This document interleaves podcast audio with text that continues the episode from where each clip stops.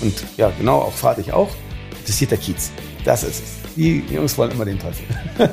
Keiner fragt nach den guten Rezepten meiner Mutter oder so, sondern die wollen wissen, was macht der da oder kennst du den oder was du sagst und, und so weiter. Natürlich habe ich berichtet. So kam auch der Film Kurz und Schmerzlos zustande, den Patrick mir netterweise auch gewidmet hat. Ich hatte so viel zu erzählen, weil ich glücklicherweise mit allen Dopierungen sehr gut stand. Kiezmenschen, der Podcast zur Serie am Wochenende. In ihrer dicken Mopo. Hallo, mein Name ist Wiebke Bromberg und ich bin heute mit meinem Kollegen Marius Röhr in der Hans-Albers-Klause an der Friedrichstraße bei Thomas Benakowitsch, Vorsitzender des Bürgervereins St. Pauli. Moin. Moin. Grüß dich. Den Laden gibt es seit 38 bereits. Und seit wann ist der Laden Teil deines Lebens? Eigentlich seit ich mich erinnern kann. Vielleicht seit ich zwei bin. Auf jeden Fall weiß ich, dass die ganzen Hocker viel höher bzw. größer waren als ich. Deine Mutter hat den Laden dann übernommen, ja? Ja, sie hat ihn übernommen und ähm, da ich zu der Zeit noch äh, ohne Vater war, weil später kam mein Stiefvater in mein Leben, ja, war ich oft in der Kneipe und äh, zu der Zeit war es noch nicht so problematisch. Ich meine, ich weiß nicht, ob das Jugendamt da drauf geschaut hat oder nicht, aber auf jeden Fall bin ich hier mit aufgewachsen. Was für Erinnerungen hast du an den Laden so als Kind, außer die hohen Barhocker? Ein, ja, das ist eine vertraute Erinnerung. Es ist zu Hause, es ist wie ein Wohnzimmer. Eigentlich ist das ein, auch ein Teil ein Spielplatz gewesen. Man hat, also die Leute waren alle äh, sehr, sehr gut zu mir. Ich erinnere mich nur eigentlich an gute Sachen. Ich habe keine schlechte Erinnerung aus der Hans-Albers-Klause aus meiner frühen Kindheit. Wenn nicht irgendwelche Angst oder so Betrunkene, die dir Angst gemacht haben oder sowas? Nein, das, das Einzige, was ich wirklich sagen muss, was wahrscheinlich ein bisschen skurril ist, ist, äh, ich habe bis, äh, bis äh, Ende meiner 30er Jahre jetzt, meines Alters, also kein Bier getrunken. Ich hatte eine Aversie gegenüber dem Geruch von Bier, weil den habe ich dann schon sehr früh aufgenommen und viele, die dann hier auch saßen oder irgendwie sich auch mit mir befassen wollten oder sich ne, zu mir geneigt haben und irgendwas gesagt haben, die rochen nach eben nach Bier. Und äh, das ist so geblieben, dass ich, dass ich also nie Bier getrunken habe. Nie. Und dann erst, da war ich, ich war, ich weiß nicht, 37 oder so, da habe ich das erste Bier getrunken. Da kam diese ganze, diese äh, Craft-Biere kam dann auf den Markt und da habe ich es versucht. Und bist hängen geblieben beim Bier?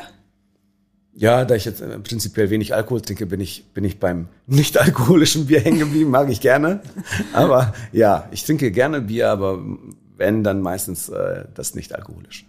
Ja, und ja. als Kind, ja gut, wenn man das äh, so erlebt hat, ne, dass man ständig von irgendwelchen Bierfahnen angehaucht wird.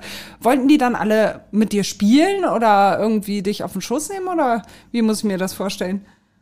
Ja, genauso. Die, die haben mit mir gespielt, äh, haben mich auf den Thesen gesetzt, was auch immer. Also äh, immer unterschiedlich, aber immer, immer, immer gut und nett. Also da gibt es, wie gesagt, keine einzige schlechte, im Gegenteil, nur gute Erinnerung. Also das war wirklich mein Spielplatz und Wohnzimmer zugleich. Und ich meine, das ist ja auch ganz klar, wenn Mama da ist, wo Mama ist, ist ja natürlich auch das Sicherheitsgefühl groß und die haben sich auch dann auch dementsprechend alle äh, verhalten. Ne? Weil Mama hat immer mit einem großen wachenden Auge drauf geschaut. Ja, war ja. deine Mutter da immer sehr ja, sie, hinterher? Sie war hinterher, sehr, sie hat sich sehr Mühe gegeben, also mich ordentlich äh, aufzuziehen. Auch wenn wir hier natürlich in einem Viertel äh, gelebt haben und sie gearbeitet, was natürlich äh, das nicht einfacher macht für eine alleinstehende Mutter. Und äh, ich weiß nicht, vielleicht sollte ich nicht derjenige sein, um jetzt das Resultat zu beurteilen, ob das so geklappt hat. Das kann ich jetzt auch noch nicht beurteilen, tut mir leid. aber, aber ihre Mühe war auf jeden Fall ganz klar sichtbar und ähm, sie konnte natürlich auch ähm, sehr beschützerisch sein. Also ne, sie war eine, eine sie ist äh, immer noch eine starke und dominante Frau. Und äh, ja, es war eigentlich ganz, ganz äh, nett, äh, unter diesem Schutz hier sich zu bewegen. Ja ist ja auch, wenn man so drüber nachdenkt, irgendwie alleine als Frau auf dem Kiez und dann noch alleinerziehend irgendwie und Kneipeninhaberin, das ist ja schon echt hart. Ja, einerseits ist es hart, aber man muss eigentlich die andere Seite sehen und das habe ich im Leben auch äh, erleben müssen oder erlernen. Das Leben hat mich das, äh, hat mir das beigebracht auf die harte Tour. wenn man mit den äh, Rücken zur Wand steht, dann kannst du nach vorne gehen. Zurück geht's nicht, weil die Wand ist dahinter, es geht nicht. Entweder man geht nach vorne und ich glaube, so war es bei meiner Mutter auch. Vor allem, wenn man ein Kind groß zu ziehen hat, man weiß, der, dieser Überlebensdrang einfach, auch diese, diese existenzielle Angst, die dann, und die Verantwortung, die mit hineingeht in das Ganze, hat sie einfach äh, zu dem äh, gemacht, wie sie war. Also vielleicht ist sie nicht immer so stark gewesen, also von, von, von ihrer Natur aus oder, sondern sie muss das einfach. Das Leben zwingt dich. Entweder zerbrichst du an Sachen oder du wirst stark.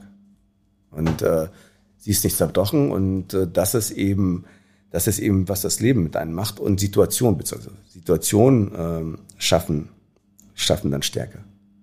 Das ist, das ist das Schöne an St. Pauli, sage ich mal, gewesen. Jetzt hat sich das ja auch äh, sehr, sehr äh, verändert.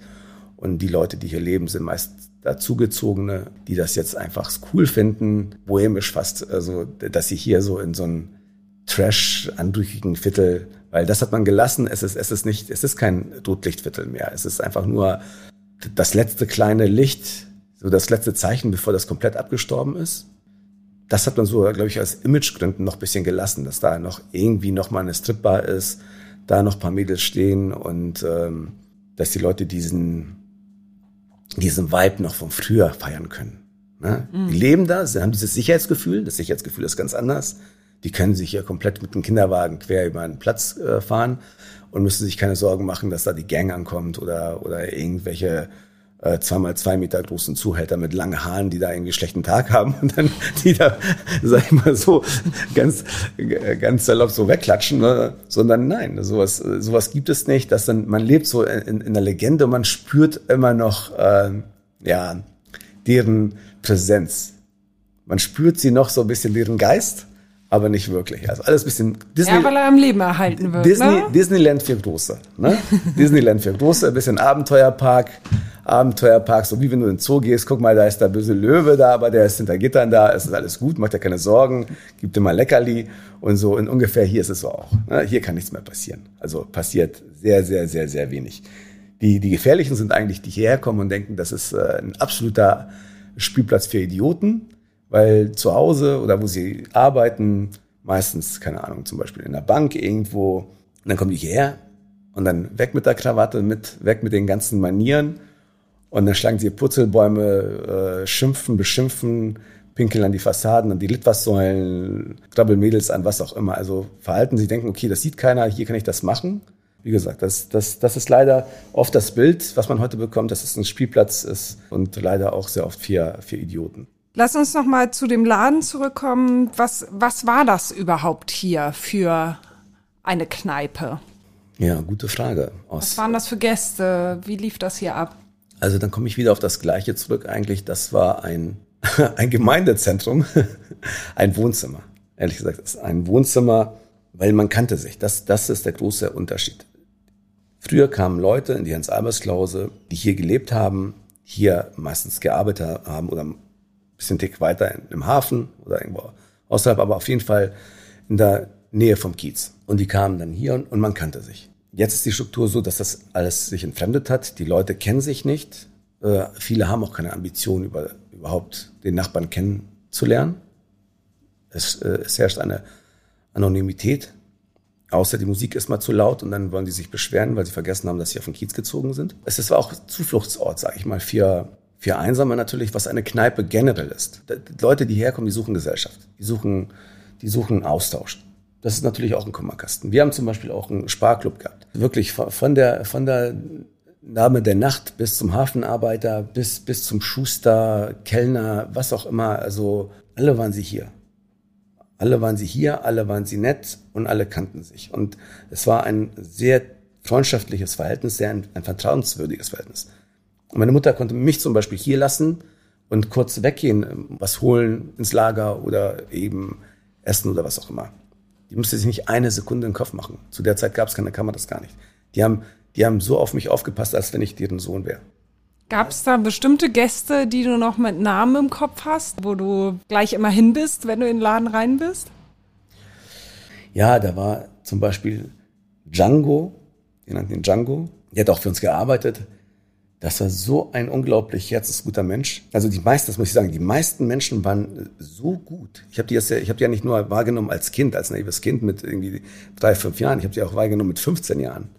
Und diese Konstante, die können das ja nicht, die können das ja nicht mal einmal faken, so, okay, ne, der nette Onkel oder so. Sondern man kennt diese Menschen besser als einige Familienmitglieder. Weil das ist eigentlich die Familie dann. Django war einer, der, der war für sich selber als Erscheinung kurios. Also der war was wie ein Albino, der war so weiß. Der hatte lockiges Haar, ganz starke weiße Locken, Schnauzer, war drahtig, war fast zwei Meter groß und äh, hat immer Grog getrunken. Und dazu ein Liter Milch. und sowas vergisst man nicht, ne? Das ist nur Eigenart, ne? Das ist einfach so cool. Und ähm, Anna, die leider verstorben ist, Anna lebt echt. Von Anna hat meine Mutter den Laden übernommen. Die waren sehr gute Freundinnen. Und Anna hat äh, sehr, sehr lange und sehr gut auf mich aufgepasst. Dadurch habe ich auch ganz andere Sachen als den Kiez gesehen, also ganz andere Welt auch. Sie hat einen Sohn Frank, äh, mit dem bin ich dann mit aufgewachsen. Es gibt bestimmt noch viel, viel mehr Leute, die ich, äh, ja, das sind so die zwei, die mir wieder so in den Sinn kommen. Mhm. Ich, ich spüre, wenn ich das jetzt erzähle, habe ich nur einen guten Vibe. Ne, ich merke so, wow, weil ich habe lange jetzt erst durch dich, jetzt habe ich jetzt wieder an diese Menschen wirklich äh, intensiv jetzt einmal gedacht, weil der Tag verläuft, man ist mit sich selber beschäftigt und seinen Problemen und dann vergisst man eben diese wichtigen Menschen oder, oder man vergisst sie nicht, aber man hat sie irgendwo in der Ecke getan. Und deswegen, also vielleicht hört man das klar, dass ich da ein bisschen so ein Kloß, äh, Kloß schlucke, aber ja, es ist auch, und es ist wirklich dann so, ich weiß nicht, ob es äh, klassisch mit dem Alter kommt, das wisst ihr wahrscheinlich auch, ihr seid ja auch nicht mehr die Jüngsten. Danke, das ist total nett von dir. Spaß, das finden wir super, oder? Nein, aber ich meine... Das hören wir doch gern. Bauschland. Äh, und äh, ob das immer mit den alten Zeiten immer so, was hat mich früher immer so, dachte ich, auch die mit den alten Zeiten, alles war besser, dann kriegst du immer so, denkst so, oh, komm jetzt, nicht die, nicht die Nummer, ne? nicht wieder die.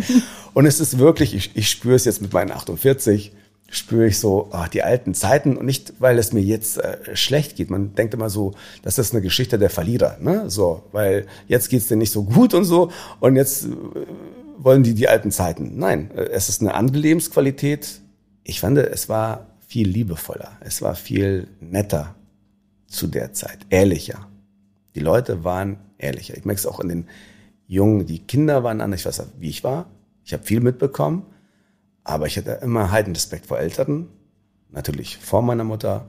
Vor wenn ich was gemacht habe, war es nur so, ist mir vollkommen egal, ob jetzt, ich sag mal jetzt, ob es die Polizei ist oder ob es irgend so ein ja, jemand, der da als ganz gefährlich galt oder so.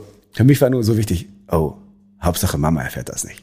Ne? das war das Ultimative. Alles, alles andere geht. Wenn ihr wollt, schlagt mich, steckt mich irgendwann, macht alles, was ihr wollt. Nur nicht, Mama darf es nicht erfahren. und, äh, und nicht so aus ja, Angst. Ja, hätte deine Mutter heftig reagiert oder? Natürlich, weil sie ist bemüht, dass sie einen guten Jungen großzieht. Nur es geht darum, dass, dass äh, es geht nicht um Angst. Es geht darum, um Enttäuschung ihre Liebe äh, also nicht richtig zu reflektieren. Das war die Angst, weil ich weiß, ich wusste, was sie von mir erwartet, wie viel Energie sie in mich setzt. Und wenn ich dann irgend so einen Blödsinn mache, dann ist das einfach äh, eine Kränkung, das ist eine Enttäuschung, weil das hat sie nicht verdient. Mhm. Und nicht so, weil ich denke, okay, jetzt, jetzt wird sie mich dann äh, irgendwie schlagen oder so. Nein. Weil das merkt ein, das merkt ein Kind, wenn man sieht, das ist die schlimmste Strafe, wenn du siehst, dass dein, dein Mutter oder Vater einfach enttäuscht sind. Das ist das ja, das, das ist ein Trauma. Du bist ja, ihr hattet ja hier nicht nur den Laden, du bist auch hier aufgewachsen an der Talstraße, also direkt downtown. Ähm, beschreib mal, wie der Kiez deiner Kindheit aussah.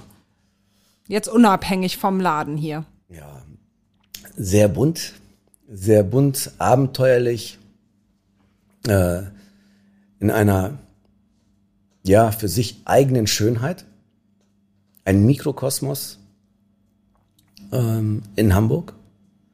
Die Talstraße war eine Durchlaufstraße, wie sie es jetzt, jetzt auch ist. Also viele Leute sind immer dort durch. Also es war immer sehr belebt. Dadurch haben sich auch sehr viele Läden dort angesiedelt.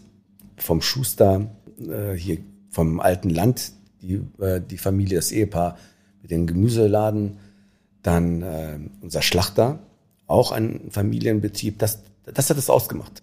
Und das war das Schöne. Und die Leute, die dort waren, da war nicht irgend so ein Chef und der hatte ein paar Angestellte und dann kommt er mal vorbei oder so, sondern die haben das gelebt. Ja? Du siehst die beiden, äh, die in der Schlachterei sind, Mann und Frau, die haben von Hof, die kennen jedes Huhn, die kennen jedes Kalb, die wissen, was sie da haben. Man sieht das auch, dass sie es leben. Die sind das. Und das hat eine ganz andere Lebensqualität. Ähm, dann hatten wir einen Tante Emma Laden, die Dame war fast 90, direkt unten, wenn ich äh, aus dem Haus gekommen bin, war der Tante Emma Laden wirklich noch mit so Holzverkleidung und, und Regalen und einfach, wo du siehst, da, da sind irgendwelche Dosen im, im Regal, also so weit weg, also Lichtjahre weg von irgendeinem äh, Rewe-Supermarkt. Ja, es, ist, es war so einfach so süß. und die, die, und die, äh, die Dame, die war auch so süß, die hat sich, die war immer, also obwohl sie im hohen Alter war, die war immer sehr schick, äh, sehr nett und sehr fit vor allem. Und, und, und. Und das ging immer so weiter. Also, um jetzt mal einen Punkt zu machen, was das angeht. Äh, was ich eigentlich mit dieser Aufzählung sagen wollte, ist, dass es, dass es alles im Viertel gab. Du, du, wirst, du hast den Bäcker, natürlich gehst runter. Du musst Gemüse, hast gutes, gesundes Gemüse, was wir heute Bio bei Rewe haben oder so, hast du eigentlich sofort vom alten Land direkt vom Bauern, vor der Haustür. Du lässt dir die Schuhe machen äh, ich kann runtergehen und, und lass, der muss nichts bezahlen, nicht im Voraus, nicht dies, sondern die, hey Tommy, ne, kenn mich, alles ist gut, es ist, es ist, man fühlt sich wohl, man fühlt sich sicher, jeder kennt jeden. Und, und, und auch der Hausflur zum Beispiel, da gab es eine Hausordnung. Heute ist es unglaublich, also ich weiß nicht, ich wohne ja in einem Haus, aber ich habe einige gewechselt bis jetzt und noch nie habe ich gesehen, dass es eine Hausordnung in dem Sinne gab, dass die Nachbarn sich darum gekümmert haben, dass das alles ordentlich ist sondern die haben auch noch diesen Anspruch, wieso hat da nicht jemand sauber gemacht? Und bei uns war das immer so fast, wie soll ich sagen, also beschämt, wenn du weißt, du bist jetzt am Mittwoch dran und das, die Wohnung hat jetzt nicht sauber gemacht. dann guckt man da und denkt man, hm, was ist denn hier los? So. Und, und wie gesagt, eine ganz alte. Musstest du auch sauber machen? Ja, ich musste alles machen. Ich habe das ganze Programm durch. Ich habe auch das Haus immer sauber machen müssen und so. Mama hat gearbeitet, dann dann war sie, meint sie, okay, ne, mach das hier sauber, dies und das. Und ähm, ich muss sagen, ich habe bis äh, heute, da, das sind die guten Gewohnheiten, Angewohnheiten, die man sich dann zulegt. Ne? Und Hygiene ist eh das A und O. Und äh, vor allem die Toiletten, das ist immer so eine Sache. ja, da kämpfe ich dann mit der Klause immer, weil die Gäste dann, äh, es ist leider so mittlerweile, da, dass, dass die da nicht mal so drauf achten oder gar nicht. Und äh, mein äh, mein Empfinden ist immer, dass die Toilette, egal ob bei jemandem zu Hause oder in einem Gastraum, sprich jetzt Kneipe oder Café, ist immer das Spiegelbild des Betreibers. Du kannst alles faken, machen, tun, aber dort, äh, dort fallen die Masken. Na, wenn die Toilette sauber und fit ist, dann weißt du ungefähr, mit wem du es zu tun hast. Ja. Deswegen deine Toilette ist sauber. Äh, das hoffe ich immer zumindest. Das ist eigentlich der, eine der ersten Sachen, die ich mache, wenn ich in den Laden komme. Ich habe noch einen anderen. Ich, hallo, hallo, begrüße alle. Erst ist der Toilettengang. Und äh, wenn das dann nicht stimmt, dann gibt es ein bisschen Ärger. Und hast du dann damals ähm, so richtig das Treiben auf der Straße, jetzt Luden und Huren und Betrunkene und so, hast du das richtig mitbekommen als Kind? 100 Prozent. Wie ich es gerne sage, immer das volle Programm. Also ich habe, ich hab, es gibt wenig Sachen, die ich nicht gesehen habe ja, aber das ist in einer anderen Qualität. Das muss ich dann immer wieder sagen, weil die Leute verstehen das auch manchmal falsch, auch mit dieser Ghetto-Romantik. Diese Ghetto-Romantik ist wirklich eine Romantik, weil all diese Leute versuchen zu überleben auf ihre Art und Weise. Da verschwimmt das Ganze auch mit den, mit den Mädels der Nacht und auch den, sag ich mal, den Dieb und was auch immer oder Zuhälter. Man sieht ja nicht so, der ist Zuhälter und dann äh, ist er gleich verbannt. So, nee, der gehört, der gehört hier hin und es geht immer nur darum, wie geht jemand mit dir um. Und wenn der Zuhälter netter ist und er kümmert sich nur um sein Mädel, macht seinen Job quasi, er macht seinen Job, auch wenn es vielleicht zu der Zeit jetzt gesetzlich und wie auch immer, darauf wollen wir jetzt nicht eingehen. Wir wissen alle, dass das alle so war. Ne? Und wenn es keinen Kollateralschaden gibt, dass du nicht ja irgendwo reinkommt in den Laden, weil er glaubt, er ist gerade Tony Montana und dann erniedrigt er jemanden oder denkt, er kann was umsonst machen oder was kaputt machen. Die Leute haben hier sehr oft ihr Viertel aufgepasst, gerade so welche. Für die Außenwelt gesehen, ja, kriminelle oder komische Gestalten. Die haben hier auf ihre eigenen Leute, und das sieht man ja auch in der Welt, diesen ganzen Großen, wo man denkt, oh, na, das ist ganz schlimmer. Man fährt da hin oder hört, ihr sagt, ja, aber der hat fürs Viertel hat er ganz viel getan. Weil die selber meistens aus so welchen Verhältnissen kommen und verstehen, was es heißt. Und die werden nicht irgendwie jemanden, kleinen Jungen, der hier eh schon Schwierigkeiten hat, was Böses tun oder der Mutter mit dem Kind oder so. Nee, der wird helfen, wenn sie da ihren Einkauf äh, umwirft, kommt und hilft er. Also ist nicht so schade, dann ist er nicht der große Macker, der, dass er die Welle schlagen muss. Da hat er keinen Gesichtsverlust. Aber wenn jemand von der Seite kommt, dann sind die alle ganz anders. Und deswegen haben die aber auch den Support, sage ich mal, von den Leuten hier gehabt, weil das sind Nachbarn und dadurch auch quasi Freunde. Dieser Zusammenhalt, das war fantastisch. Dieses Sicherheitsgefühl. Ja, zu der Zeit hatte ich persönlich mit, egal ob mit 13, 12, ein größeres Sicherheitsgefühl, als ich es heute habe, wenn ich über den Kiez gehe. Weil heute kommen Leute, früher haben sich die Leute gar nicht auf den Kiez getraut. Da siehst du heute die 17-Jährigen in Gruppen gehen, respektlos, Wodka-Bomben. Wenn sie Ältere sehen, interessiert die das nicht. Oder junge Frauen, die sind wirklich dann, verhalten sich wirklich asozial. Und die kommen hierher und äh, verbreiten Terror und pinkeln dann einen Hauseingang und so. Aber was machen die zu Hause bei sich nicht? Du, man wird nicht sehen, dass jemand, der hier lebt, auf St. Pauli lebt, in den Hauseingang von jemandem pinkelt. Mhm. Das passiert nicht. Oder seinen Wagen anpinkelt. Und das ist immer dieses falsche Bild. Ach, die Assis da vom, vom Kiez und so. Nee äh, wir waren immer die äh, Aussätzigen, als also wenn wir die Pest hätten und wir sind hier ins Viertel ge gebracht worden und, und das sind so unsere Grenzen. Und immer hat man gemerkt, dass das mit einer, einer Verachtung auch rüberkam. Und man könnte schnell einen Minderwertigkeitskomplex draus, äh, sag ich mal, bekommen, wenn man nicht wüsste, wie die äh, innere eigene Stärke eigentlich vom Viertel ist und das, und wir wussten so Underdogs, eigentlich sind wir viel geiler als die. So, genau das ist, und das, das steht auch St. Pauli, der Verein St. Pauli steht auch dafür. Das sieht man. Und dann kommen die alle und alle wollen eigentlich so sein wie St. Pauli. Und das ist dann, das ist dann der Beweis auch nach vielen Jahren dann so. Ne? Ja. Und so, so sind wir dann immer alle hier. Aber und, damals, also als du noch ganz klein warst und das dann auf der Straße auch dieses Treiben wahrgenommen hast und vielleicht irgendwie leicht bekleidete Damen. Und ja, so. da komme ich jetzt sofort und gerne zu. Ich weiß, das, ist. Ist das denn, ähm, hast du da mit deiner Mutter drüber geredet? Hat sie dir nein. das mal erklärt oder so? Oder war das für nein, dich total nein. normal? Das ist so, das ist, das ist so, ins, man wird ins kalte Wasser geschmissen. Was soll sie mir da erklären? Ich meine, ich kann ja nicht andauernd mit mir rumlaufen und mir alles erklären, vor allem äh, die leicht bekleideten Damen da.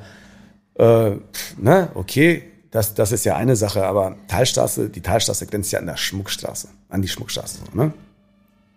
Und die Schmuckstraße, die war zu meiner Zeit sehr speziell. Also sehr, sehr. Weil da waren äh, äh, die, die Transvestiten äh, meistens aus äh, Südamerika und es gab einige aus Deutschland. Also, weil heute sind es mehr die aus Bulgarien, Rumänien, die sind ganz von ganz anderen Schlag und, und ganz anderes Teil. Und da muss man sich vorstellen, da ist jemand, der zwei Meter misst in Höhe, ungefähr ein Gewicht. Also ich kann es nur schätzen. Ich kann es nur schätzen, aber ich denke mal, so sind locker 120, 30 Kilo, locker ne, an, an, an Masse. Mit Brüsten, die, wenn ich mich äh, zusammen äh, äh so knaulen würde, irgendwie, ungefähr wie, wie, eine, wie eine Brust aussehe. Also als kleiner Junge. Zwei Monsterbrüste. Nicht, das sind, das ist, das sind keine Brüste, wo, ich glaube, man muss unbedingt zwei Hände, um die eine Brust anheben zu können. Ne, die könnte einen eigentlich erschlagen. Ne? Du musst irgendwie eine, eine richtige Haftpflichtversicherung oder was das ich dafür haben will, die, die könnte jemand erschlagen. Die eine. Und wenn es zwei sind, Ne? Und auf, auf jeden Fall zu der Zeit waren die, waren die Leute alle auch kleinere Füße und so, aber zu der Zeit hatten die schon so 45, 46. Ne? Und dann siehst du aber so kleine Absätze, weil mehr geht da nicht. Ne? So. Und äh, der Klassiker war zwei, drei, vier äh, Pekineser. Und natürlich diesen Kleid, sehr viel übertriebene Schminke, sehr viel. Das meiste waren ja eh Perücken, viel Haar. Und dann diese Geruchsfahne. Also man merkt schon um die Ecke, da kommt eine oder einer weil das hat so, da war so viel Parfüm. Das ist unglaublich, als wenn du, Douglas riecht nicht so. also, und das sind so Sachen, und wenn man klein ist, ist es für einen spannend. Aus, von der Natur aus ist das für einen witzig, weil es ist mehr viel Verkleidung. Ein Kind sieht sowas ja nicht, ist nicht noch, noch nicht sexuell reif und wie soll ich sagen, hat jetzt die Details da im Kopf, wieso, weshalb, warum und sondern sieht da, merkt so, oh Mann, guck dir diesen Kerl an, wahrscheinlich ist er tagsüber Schlachter irgendwo. Jetzt ist er ja eine Dame. Ja, sowas sieht man, sowas prägt auch. Die haben auch mit uns gespielt. Ich erinnere mich, also das kann ich natürlich sagen, jetzt ist das, äh, früher ging, ja, heute ging es sowas gar nicht. Ich erinnere mich, dann waren wir schon Teenies und da gab's ein Latino-Transe, die die saßen immer am Fenster so, ne, und haben auf Kunden gewartet und haben gepfiffen und dies und das. Und wir gehen vorbei und die Jungs so, oh, guck mal, ne? und du erkennst manchmal gar nicht, du weißt ja gar nicht, ist das jetzt eine Mädel oder ist das ein Junge? Keine Chance. Wenn du das, sowas nicht kennst, wenn du naiv bist, nur keine Chance. Ne? Und dann hebt sie dann das T-Shirt hoch, so, ne? zeigt die Brüste. Und wir so, oh, ne? also das ist, das ist Kino, das ist Kino. Heute haben die äh, YouPorn, Internet, dies, das. Die Leute sind schon mit zwölf irgendwie, ist das schon für uns. Wir waren ganz anders erzogen. So, wir hatten zu der Zeit, äh, wie ist er hier, irgendwo so Chin Chin und so. Und dann, dann, wenn die mal ein bisschen einmal irgendwie da tanzen, das war schon für, für einen Teenie war das schon, ne, so. Und auch, obwohl wir hier die Mädels hatten, so, also die da standen, die waren natürlich auch immer sehr provokativ. Das ist an einen auch nicht spurlos vorbeigegangen. Aber bei den, bei den, bei den Tanzen und so, die waren oft sympathisch, haben das als Spiel gesehen. Also da hat keiner was gemacht oder uns verführt, sondern sehen die Jungs und dann immer so, na hier, den hier. Und dann irgendwie so, naja. Fand ihr aber gut, ja? Ja, fand natürlich, immer fand gut. Dann hat man, äh, wir, wir, haben Sachen gemacht, dann sind wir zu viert, fünf, dann sind wir zum Hafen. Früher war das ja unten alles dunkel, jetzt ist ja, es ist ja das teuerste Gebiet und schickimicki. Früher war es ja ein quasi Industriegebiet. Da waren die ganzen Mädels am Hafen, die standen ja dort, quasi Autostich oder wie auch immer. Wir sagen immer, bei uns hieß es immer, lass uns eine Runde machen. Eine kleine oder eine große? Eine kleine, so, so war halb, so eine halbe Reeperbahn, Kiezrunde und die große war richtig groß, dann gehen wir auch runter zum Hafen.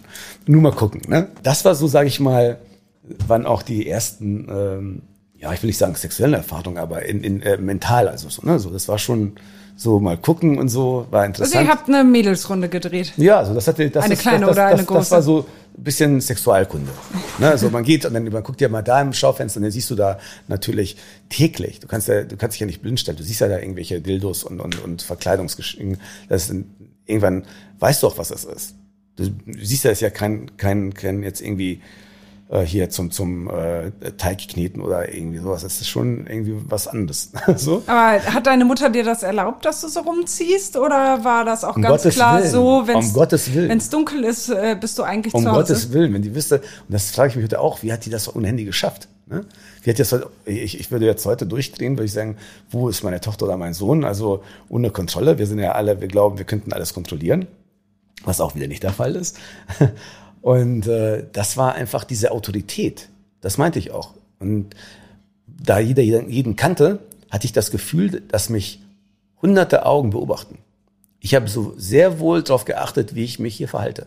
Aber ich würde mir nicht rausnehmen, jetzt irgendwie zu jemandem einfach dreist zu sein und frech. Vor allem nicht zu Eltern. Und Aber du durftest schon so losziehen. Oder wusste jein, sie es einfach jein. nicht? Es ist einfach so, okay, sei dann und dann da und was ich bis dahin gemacht habe, wusste sie meistens nicht. Aber ich war schon äh, immer ein schlechter Lügner. Und wenn sie mich da fragt, was hast du denn gemacht und so, wo warst du? Da musste ich also sehr nur geschickt sein, um das äh, zu umgehen, weil lü lügen durfte ich nicht. das das, das wir waren spazieren. Ja, wir waren spazieren. Ist ja auch, und wo, dann ist das nicht so. Ich sag, ne, das ist genau der Punkt. Man muss das immer gut umschreiben können und äh, was man nicht weiß, dann macht dann auch nicht heiß. Also, nee, war schon, war schon, ähm, die wussten, wir haben viel Fußball gespielt. Und äh, wichtig ist, wie es heute ist, mit wem du bist, so bist du auch. Die Frage war eigentlich immer nicht, wo warst du, sondern mit wem warst du. Und das ist auch die richtige Frage bis heute. Warst du damals, gab es ja auch ganz viel hier im Viertel so Kindergangs. Warst du auch in so einer Gangbande irgendwie? Ja, wir, haben, wir waren selber so eine kleine Gang. Und ich hatte nie Ambitionen, obwohl der Anführer der Champs von meinem Fußballbuddy und sehr guten Freund ähm, der Anführer war. Und das war die größte Gang. Und jeder wollte irgendwie von denen erkannt werden oder dabei sein. Wenn du sagst, ey, ich kenne den, der ist bei den Champs so, ne? das war schon so, das war was Großes. Ne? Das war, das war klar. Oder du, du trägst die, die, den ähnlichen Jogginganzug, weil die haben sich da, da identifiziert. So der, der, der Jogginganzug mit dem Champs-Aufdruck. Und dann darfst du auch nicht einfach nur so tragen, wenn du nicht Mitglied bist. Ne? Da gibt's richtig Ärger, wenn du so ein Blender dann bist. Und so hatte ich meine eigene kleine Mikrogruppe. Und da warst du der Anführer. Ja, da war ich äh, der Leithammel. Wie viele wart ihr? Unterschiedlich. Das variiert immer, aber so vom Viertel, da sind ja, ja immer so der harte Kern, immer fünf, sechs. Das sind immer die üblichen Verdächtigen, ne? Die üblichen, die wir hier wohnen, dann sind wir zusammen. Und das ist auch nicht so, wie soll ich sagen, der klassische Anführer. Ich habe da nicht jemanden delegiert oder so, sondern es gab dann keinen über mir, der, wenn ich sage, okay, lass uns mal da jetzt hingehen, war das schon recht demokratisch. Wenn ich da irgendwas gesagt habe, hat das auch nicht unbedingt jemand in Frage gestellt weil wir kennen uns ja tagtäglich. Wir haben auch zusammen Fußball gespielt. Und äh, dann komme ich dann gerade zum Thema St. Pauli wieder, äh, FC St. Pauli, Fußball. Das ist auch dann auch wieder wichtig. Das hat viele von uns eben geprägt und auch äh, von den äh, Drogen auch ferngehalten. Weil egal wie gut die Erziehung ist und wie sich jemand Mühe gibt, äh, man kommt nicht drum herum, wenn man in so einem Viertel lebt. Sachen zu probieren, weil die Langeweile oder zu viel, sag ich mal, nichts tun, äh, fördert den Teufel. Okay, und durch den Fußball. Und durch den Fußball, das meinte ich ja, mit wem du bist, so bist du auch. Dann, dann hat man natürlich diese ganzen anderen Vorbilder. Dann ist jetzt nicht, ähm, ja, um jetzt, jetzt nicht jemand nahe zu treten. Aber sagen wir mal, einer von den äh, Milieugrößen ist jetzt nicht unbedingt das Vorbild, so, sondern es ist Maradona oder es ist Uwe Seeler oder so. Ne? Das waren eher, eher deine Vorbilder, ja?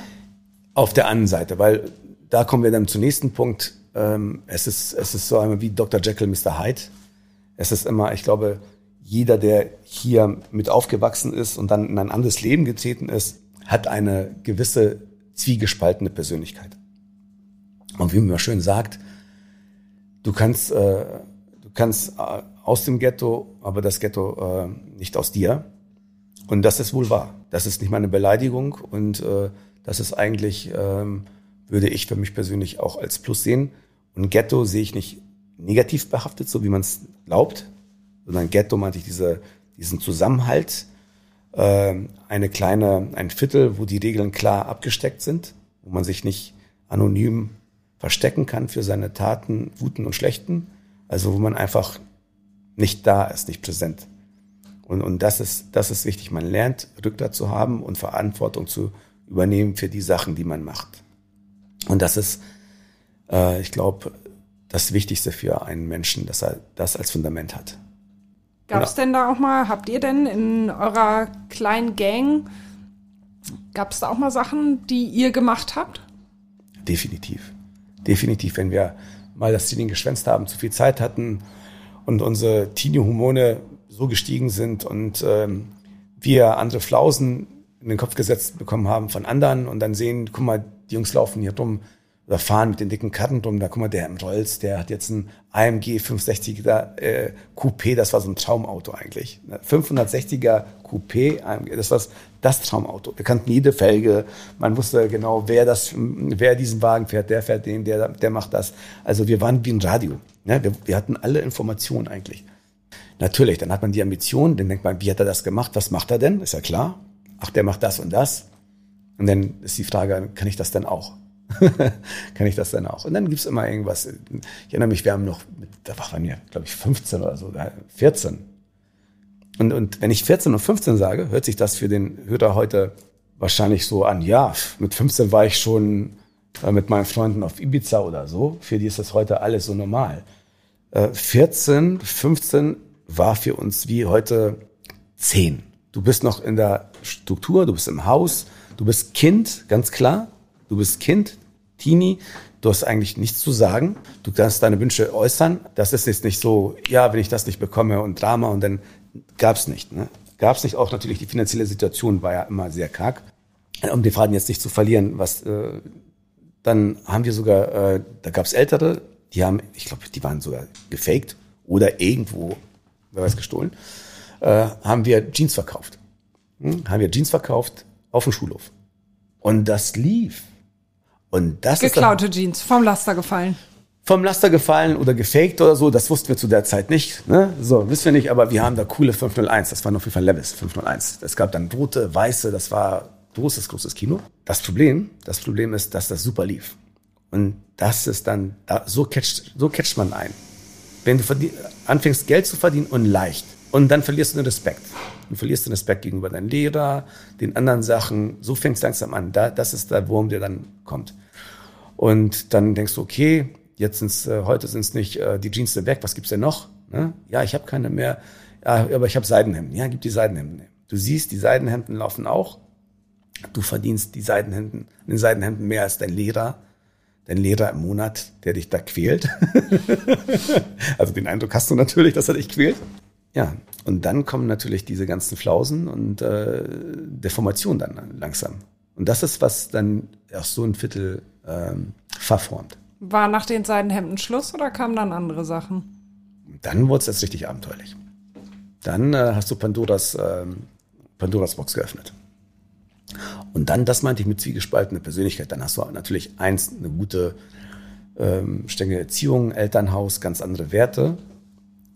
Und äh, meine Mutter würde mich, ich weiß nicht, sie würde mir die beiden Hände brechen, wenn die wüsste, dass ich da irgendetwas, was nicht irgendwo gekauft, was weiß ich, was irgendwo vom Laster gefallen ist, irgendwo verkauft habe. Ne? Weil sie immer ehrlich und hart gearbeitet hat und das sollte ich auch. Und nicht jetzt so, ich bin, ich bin hier der Kluge und ich mache das so. Weil man weiß, wie das meiste dann endet. Meistens. Bist du denn dann ausgestiegen? Nee, ich bin dann erst eingestiegen. ich bin dann erst eingestiegen. So wird man Unternehmer. Ich sehe das als Unternehmer. Also man muss das ja nicht immer, man kann ja auch Sachen, das Interessante ist ja, dass man A und B immer zusammenführen kann. Und aber da hilft natürlich immer wieder, und deswegen sieht man ja auch mal wieder, helfen diese Strukturen, äh, wo es wichtig ist, dass jemand, wie wir schön sagen, gerade ist. Und dann hast du genau die richtigen Ansprechpartner schon im Umfeld. Und, und dann, und dann geht's dann los oder auch nicht. Ich muss zu meiner Person sagen, äh, es hätte ganz, ganz anders enden können. Das Ende ist ja noch nicht da, aber. nee, noch sitzt du hier. äh, ich meine, so alt bist du noch nicht. Na, ich meine, sage ich mal, in dem Segment, ne, so. Das ist ja Vergangenheit.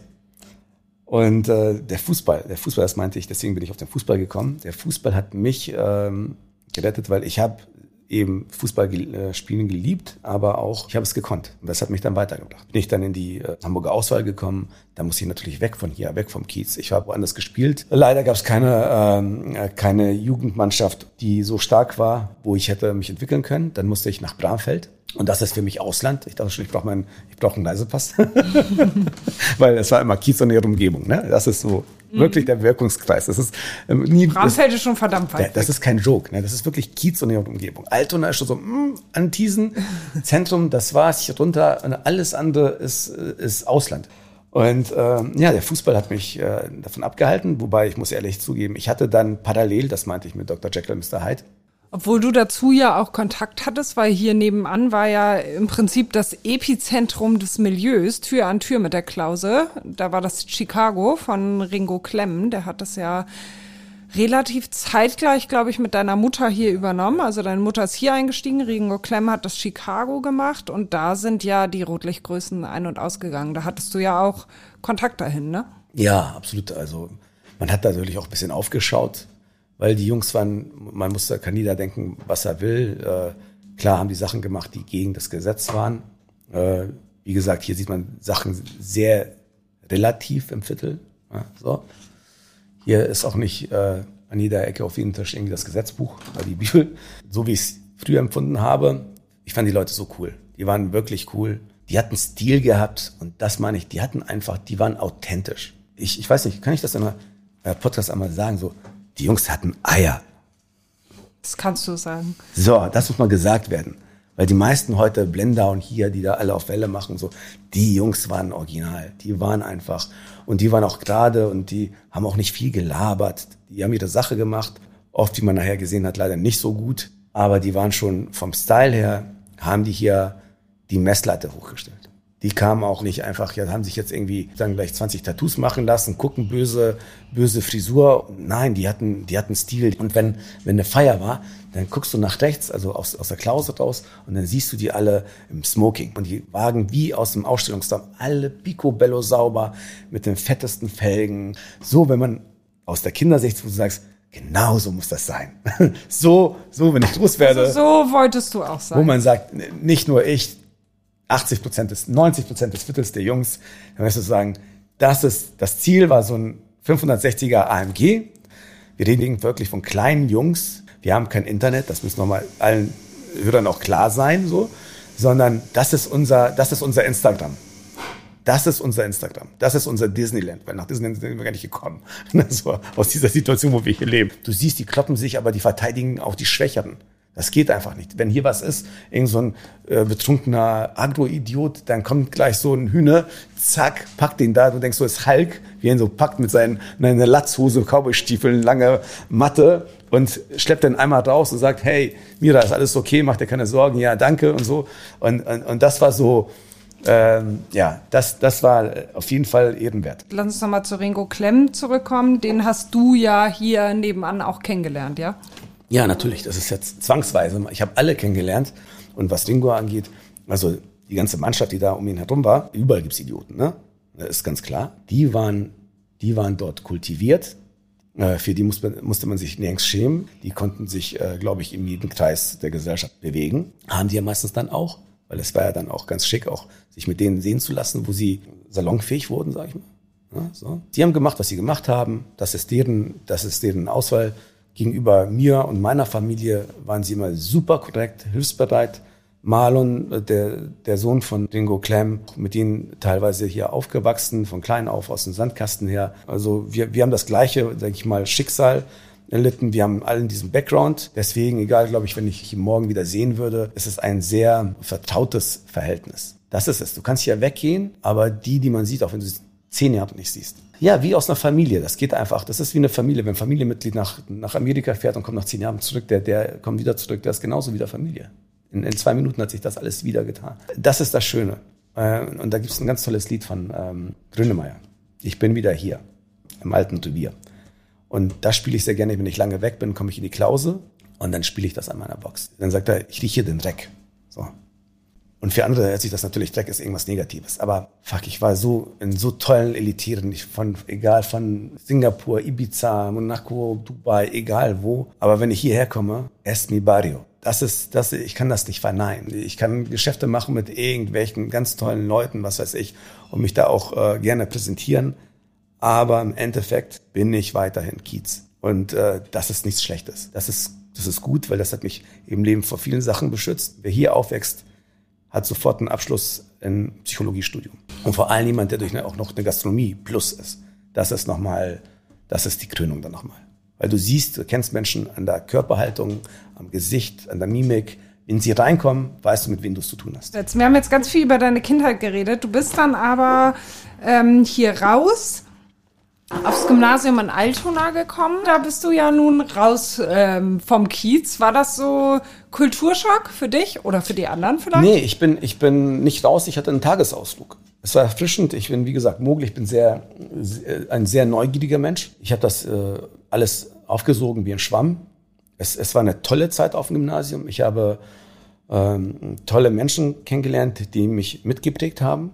Man bekommt einen Typus von Mensch präsentiert andere Angehensweisen, andere Kommunikationswege als hier, ist ja klar. Egal, wie ich das jetzt ein bisschen sogar verherrlicht habe, ist immer ein gewisser Druck. Ne? Man muss hier immer auf der Hut sein, weil es ist schon ein Dschungel. Ne? Der Stärkere frisst den Schwächeren. Und da muss man sehen, wie man das schafft. Ob man machiavellisch sich irgendwo einreiht und dann im Windschatten von jemandem hier überlebt oder selber nach vorne tritt und sagt, okay, hier, ich bin der Angstlose und dann seine Position klar macht. Das ist dort nicht gegeben. Da sind ganz andere eine ganz andere Kommunikationskultur. Und das war schön. Musstest du das erstmal lernen? Nein, ich habe das von Haus aus zum Glück gehabt. Also der Background auf meiner Mutter und so, also ist so nach den klassischen Parametern eine gute Familie, eine sehr kultivierte. Und äh, meine Mutter haben nur die, leider die Umstände im sozialistischen äh, Jugoslawien dazu gebracht, dass sie das Land verlassen musste, weil wir unbeliebt waren mit unserer politischen äh, Meinung. Und darunter hat die ganze äh, Familie gelitten. Und so kam es, dass sie dann fast zwangsweise ausgewandert ist. Also das ist definitiv nicht ihr Traumjob gewesen, auch nicht bestimmt äh, von keiner jungen Frau oder Mutter. Es ist, ein, es ist der Traum, in Hamburg auf St. Pauli zu leben und zu arbeiten. Ne? Also das, das muss man ganz klar sagen. Aber wir haben diese Werte halt jetzt hier weitergetragen, auf mich übertragen. Ich trage sie immer noch mit mir. Das meinte ich auch immer wieder mit Dr. Jekyll, Mr. Hyde. Das eine ist natürlich die äußeren Einflüsse, das eine ist, was man von zu Hause mitbekommt und das ist natürlich der Kern. Wer das nicht hatte, hatte natürlich riesige Probleme, weil das ist immer wie so ein Anker. Ich war immer so, der Anker war so, ich will meine Mutter nicht enttäuschen. Mal ganz kurz zurückzukommen, was du sagst, die Talstraße, da siehst du, du kommst, äh, du wirst zur Schule, da siehst du Heroin, zu der Zeit war Heroin sehr stark verbreitet. Heroin-Junkie äh, mit so einer Waffel in der Hand und zittert und ist mit offenen Wunden auch und äh, guckt dich dann kreidebleich an Und du weißt ganz klar, so willst du nicht werden und macht dir auch Angst, willst ihn noch nicht mal anfassen, hast Angst, dass du nicht irgendwas, dann kam ja AIDS, dann haben wir erzählt, das wird schnell übertragen über Blut und so, also welche Ängste, ne? so. oder die Spitzen auch, ne? die da drum lagen. Also deswegen meinte ich immer, es gibt immer im Haus und dann außer Haus, in den Dschungel, so Safe Place oder Klause und dann, wow, geht's raus. Und ähm, ja, die Schule war interessant, für mich nie äh, eine Schwierigkeit. Nur mein Verhalten war immer das, weil ich sehr, sehr, sehr lebhaft immer schon von klein auf war, schon hier in der Grundschule. Ich war ja hier in der Pestalozzi Grundschule. Also ich bin direkt hier geboren. In der Talstraße habe ich mein halbes, also fast mein halbes Leben lang gelebt.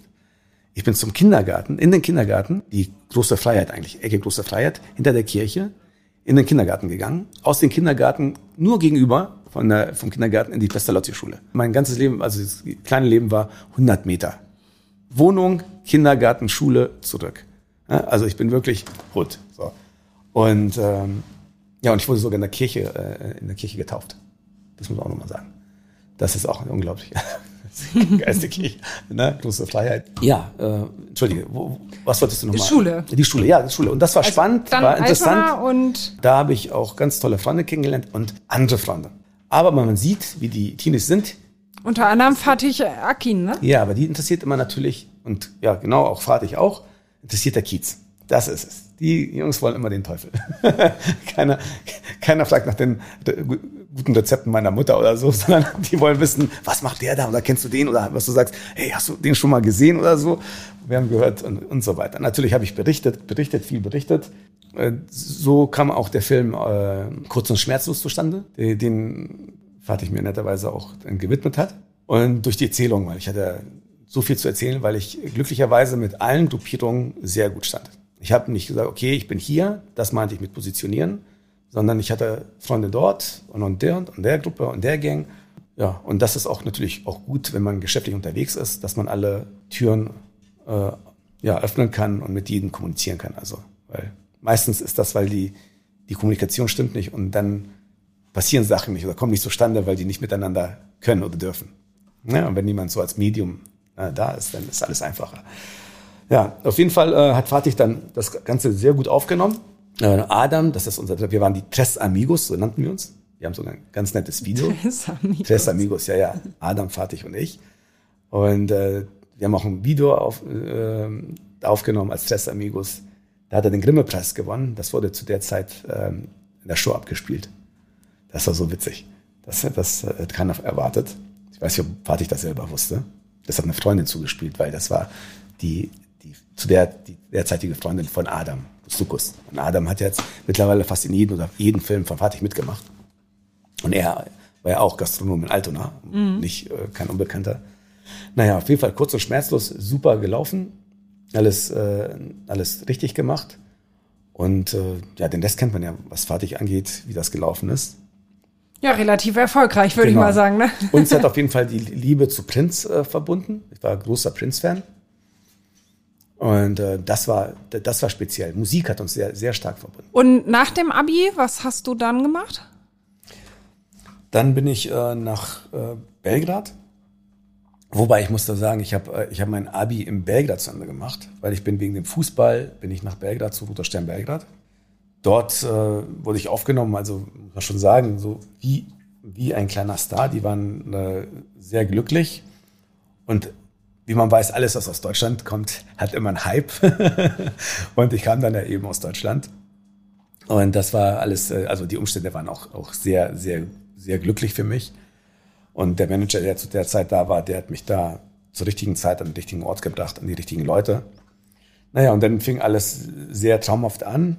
Und bei den Vorbereitungen jetzt in die neue Saison, also sprich, das ist natürlich die Super Premium Liga gewesen.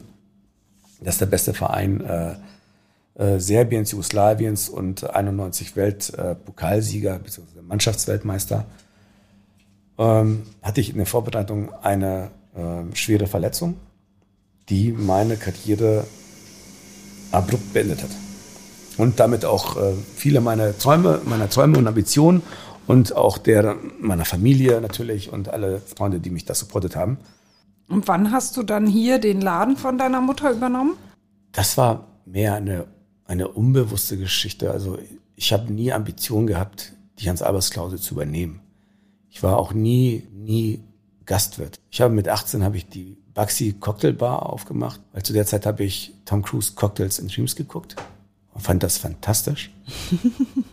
und dachte so, wow, ich würde gerne irgendwo an der Beach würde ich so eine Cocktailbar aufmachen. Das war so der, der Jugendtraum.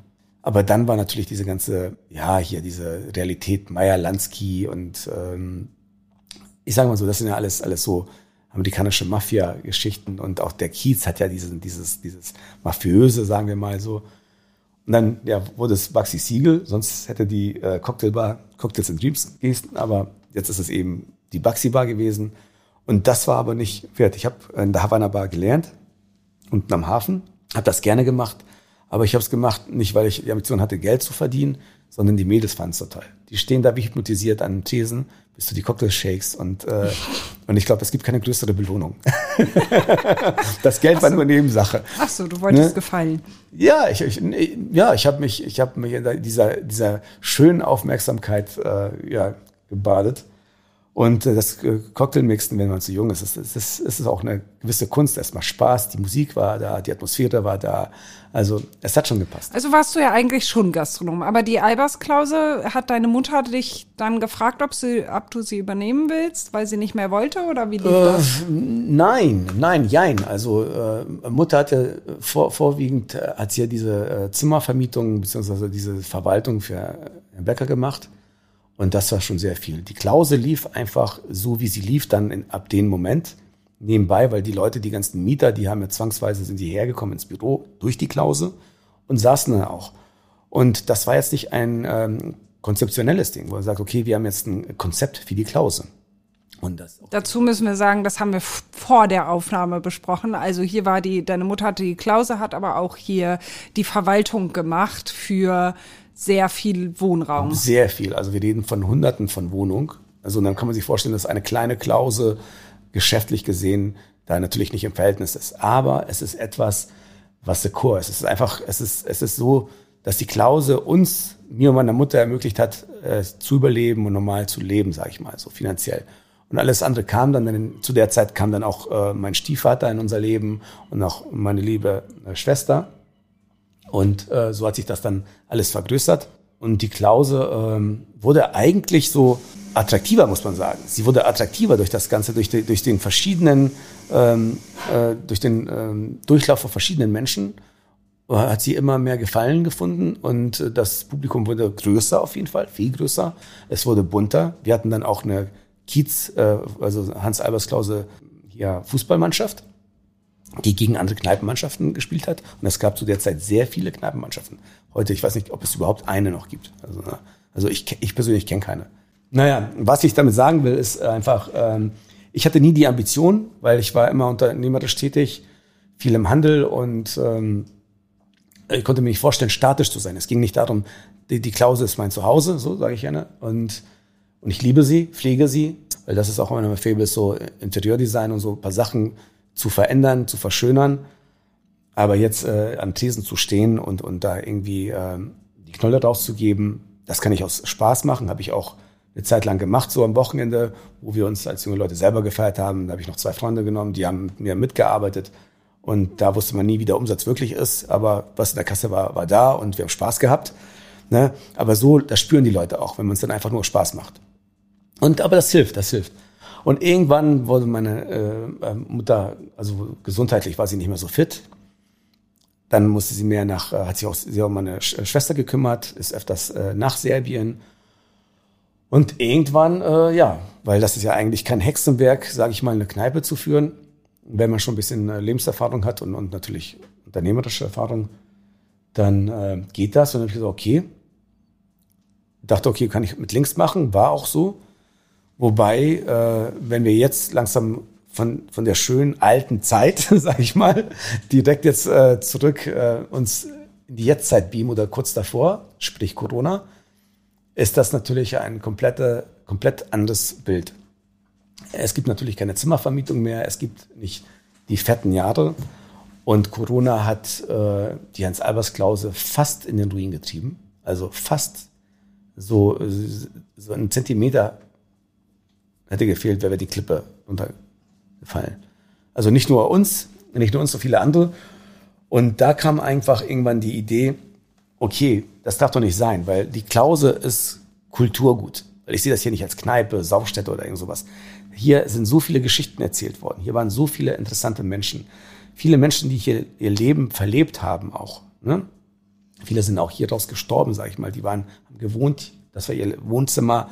Und, äh, und das Ding einfach, ja, jetzt zumachen, dann kommt hier, keine Ahnung, irgend so ein Kiosk rein oder so. Das kann es nicht gewesen sein. Sowas ist schützenswert. Weil ich bin dann über den Kiez gegangen, habe auch gesehen, hm, wo sind denn die alten Kneipen? Die, der ist nicht mehr da, der Betreiber ist nicht mehr da, den kenne ich gar nicht. Und immer weniger Menschen, die ich kenne. Und immer mehr neue Läden mit komischen Namen, die gar nicht zu Hamburg passen können. Ne? So.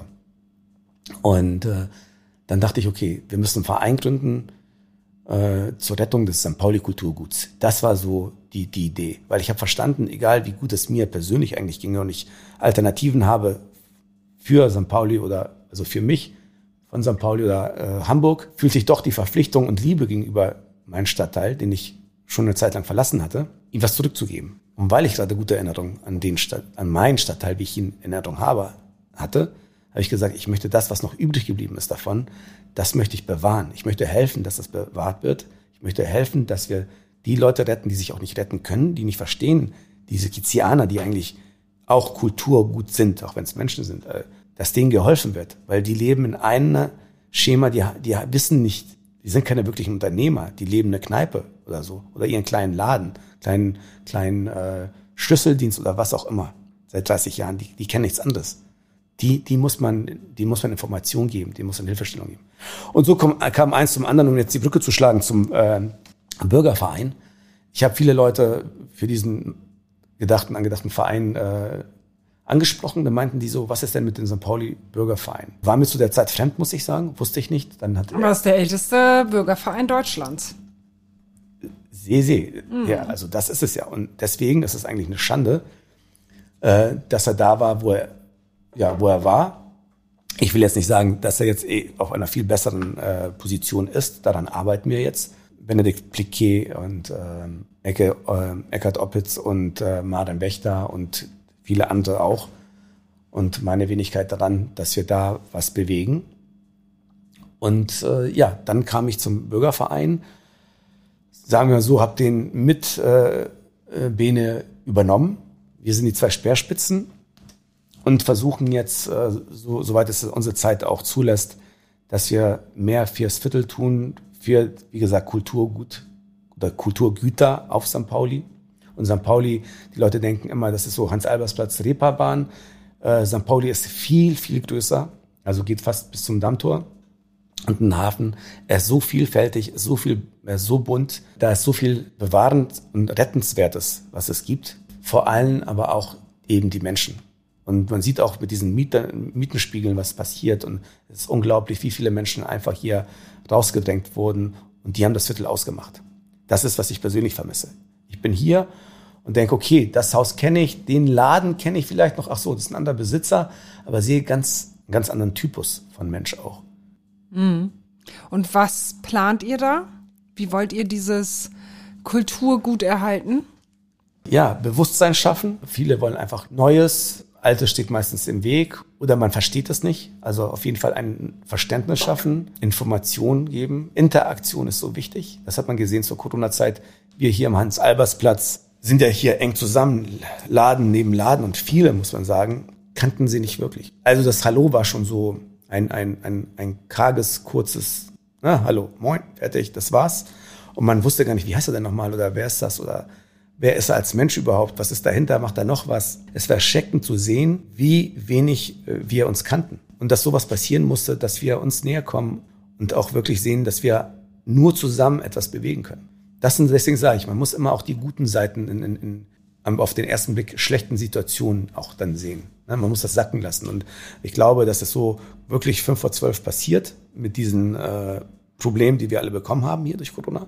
Und dass sehr viel passiert ist. Viele, viele Sachen sind natürlich komplett ins Leere gefahren, weil wir nicht die Erfahrung hatten. Und äh, es waren Aktionen, die haben eigentlich kein Resultat gebracht.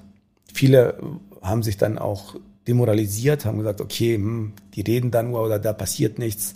Und jeder hat noch sein Leben. Jeder kämpft ja ums Überleben. Gerade jetzt die schwere finanzielle Situation. Weil das Bild ist auch nicht so, wie die Leute das von außerhalb sehen. Das sind nicht nur irgendwelche Banden und Kriminellen, die haben hier irgendwelche Läden. Nein, das sind einfach äh, auch Familienmenschen, normale Menschen.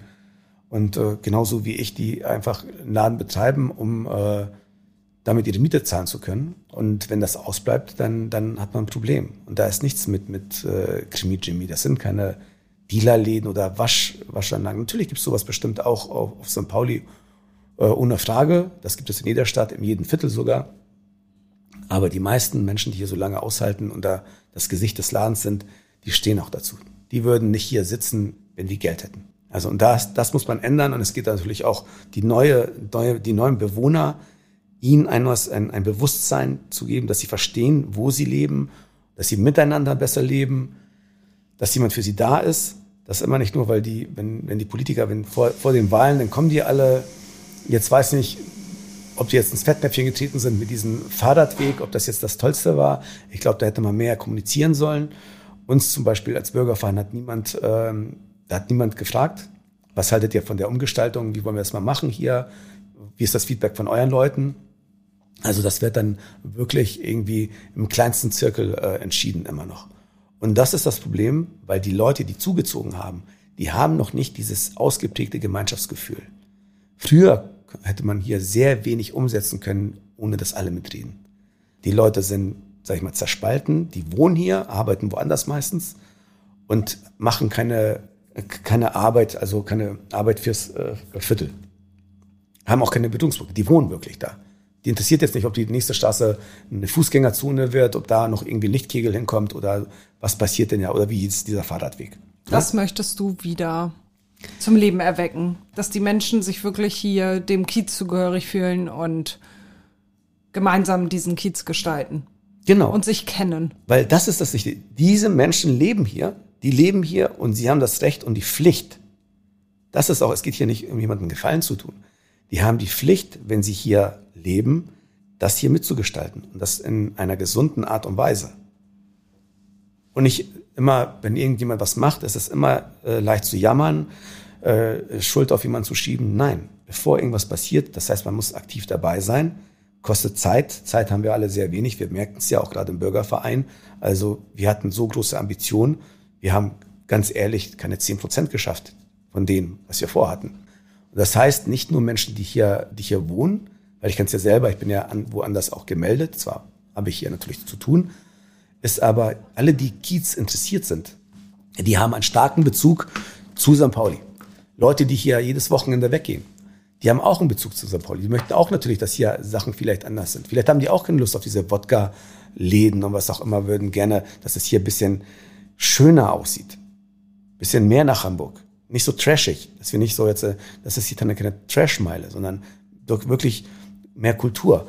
Und das ist ja schön, dass die Leute sich dann im Bürgerverein, also Mitglied im Bürgerverein werden und damit auch natürlich ein Stimmrecht bekommen.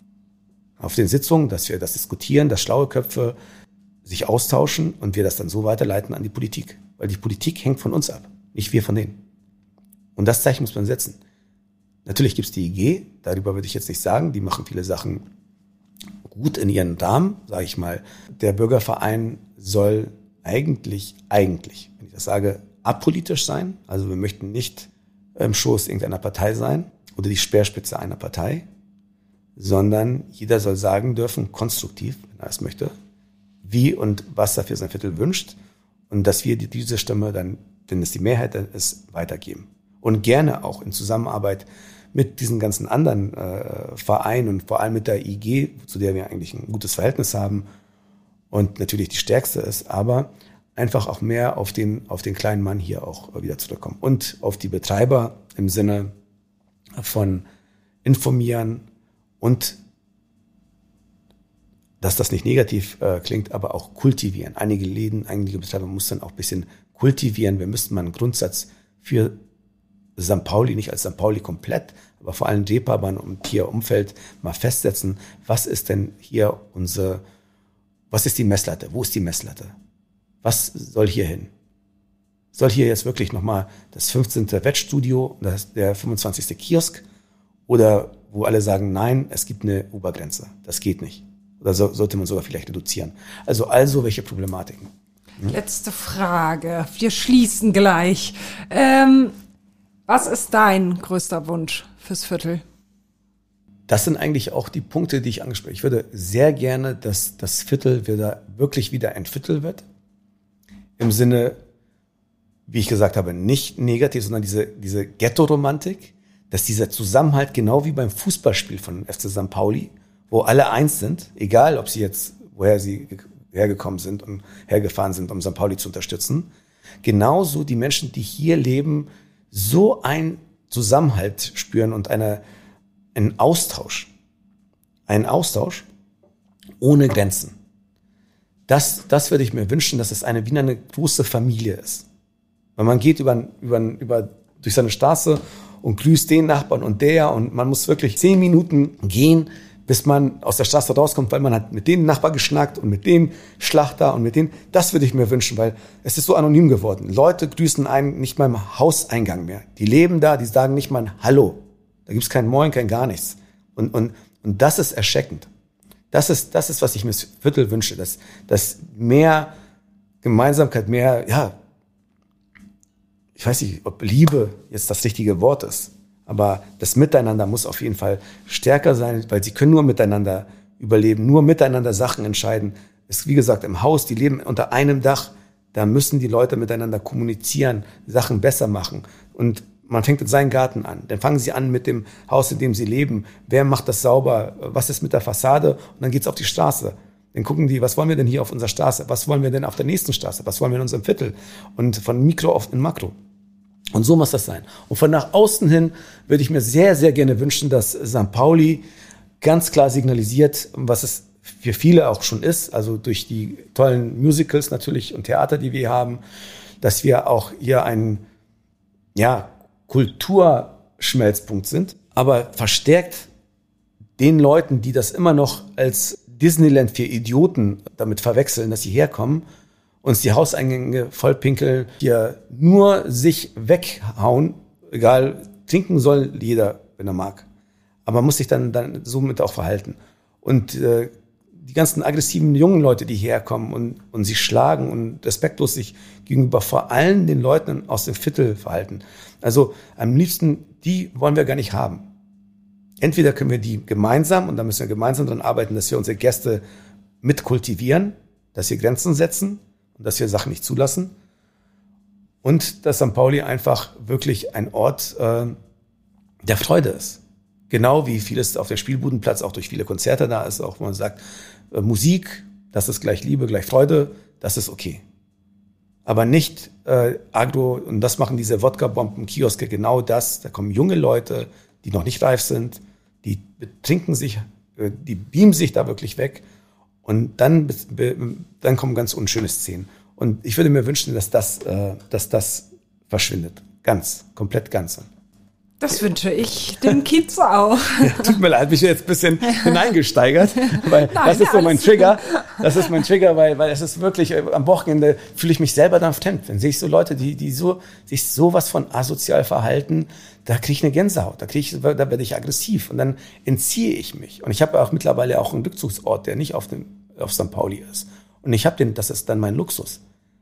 Aber würde ich hier, und genauso muss ich sagen, können die Leute, die hier wohnen, also das kann ich nochmal mit auf den Weg geben, die hier wohnen und dann irgendwie mit, äh, keine Ahnung, drei Kindern und, und denken, die sind hier im Schwarzwald, irgendwo in der Hütte und nicht äh, auf dem Kiez und sagen, ja, die Musik ist jetzt zu laut aus irgendeinem Laden. Ich meine, ich verstehe nicht, was die nicht verstehen, wo die hingezogen sind. Also das ist der Kiez, das ist St. Pauli, hier ist es laut und hier wird es immer hoffentlich auch laut bleiben.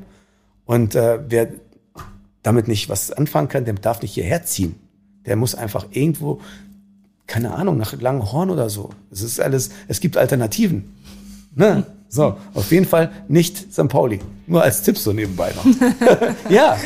Dann schließen wir jetzt mit diesem Tipp. Ich danke dir sehr ja. für das Gespräch. Ja, Alles Gute. Dank. Vielen Dank, dass ich dabei sein darf. Wenn euch die heutige Folge gefallen hat, dann hört doch auf jeden Fall noch, andere Folgen. Abonniert uns bei Spotify, bei Apple Music oder was ihr sonst nutzt und besucht uns bei Instagram. Da sind wir seit kurzem auch zu finden. Wir freuen uns auf euch. Vielen Dank.